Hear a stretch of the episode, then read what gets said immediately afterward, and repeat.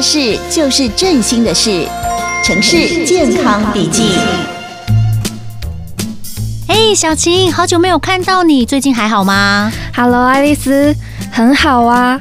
哎，上次健康检查，你不是有检查出那个声带有长结节？哎，还好吧？你后来有再去追踪检查吗？有啊，后来去大医院做检查，嗯，好险是良性的，不然我也紧张好久。天哪，还好是良性的。哎，那后来医生有做切除吗？医生后来直接帮我做微创手术，打类固醇就好了。哇，怎么样啊？哎，会不会痛啊？哎，做完之后就不会再长了吗？哎呦，不会啦，会做麻醉啊。哦，而且医生说这是治愈性手术，所以后续如果生活习惯良好，应该是不会有什么问题的啦。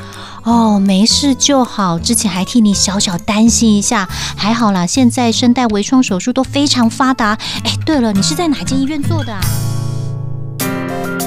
好，欢迎所有的听众朋友呢，持续锁定我们今天精彩的节目内容。那今天电话线上呢，为您邀请到的就是振兴医院的耳鼻喉科医师张智慧医师呢，要来接受我们的访问啦。欢迎张医师。嗨，彼得好，大家好，我是张智慧医师。是我们知道呢，振兴医院的嗓音中心特色医疗治疗啊，可以帮助很多的民众哦，解决各种声音沙哑的问题。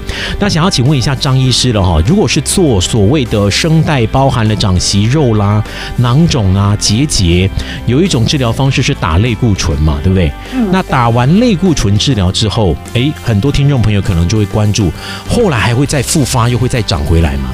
对，其实因为呃，我们之前过去的传统的方式要处理声带上面的一些良性的肿块，包括息肉啊、结节啊、囊肿的话，我们还是要进行全身麻醉，就是用呃把长出来的东西割掉的方式。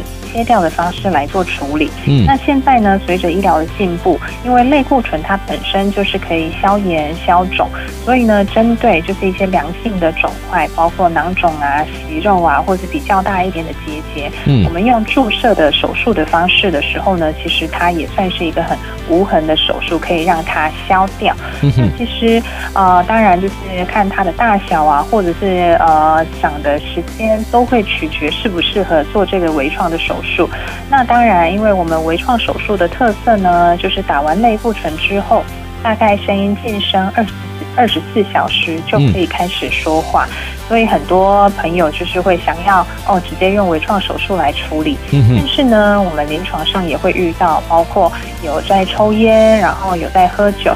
或者是您的工作就是要常常一直用声的，嗯，那打完类固醇之后，要是您这些习惯都没有调整的时候呢，其实也很容易让打完这个类固醇注射手术后的声带就是没有办法恢复到我们预期的状况那样。嗯，所以呢，通常在手术前，我会先了解一下每位病人的呃生活作息，然后工作用声的状况。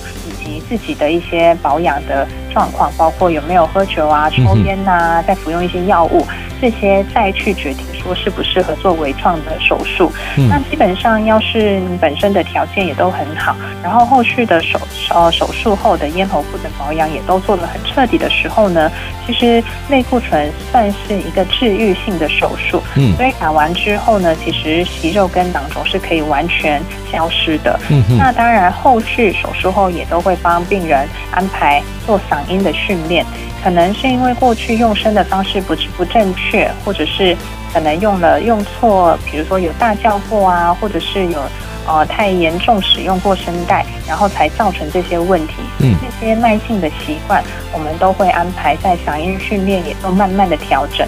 所以只要咽喉部的环境不好，然后后续使用声音的方式都是正确的话。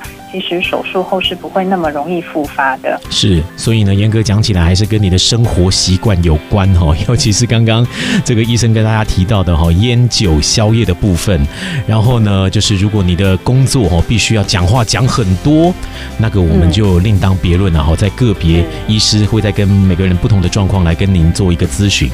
好，节目的最后呢，我们还是要再度感谢振兴医院的耳鼻喉科医师张智慧医师呢接受我们的访问，谢谢张医师。谢谢彼得，谢谢大家。是，那今天精彩的访谈的内容呢，也会上传到我们城市广播的 Podcast，也请所有的听众朋友多多利用。我们就下次再见喽，拜拜，拜拜。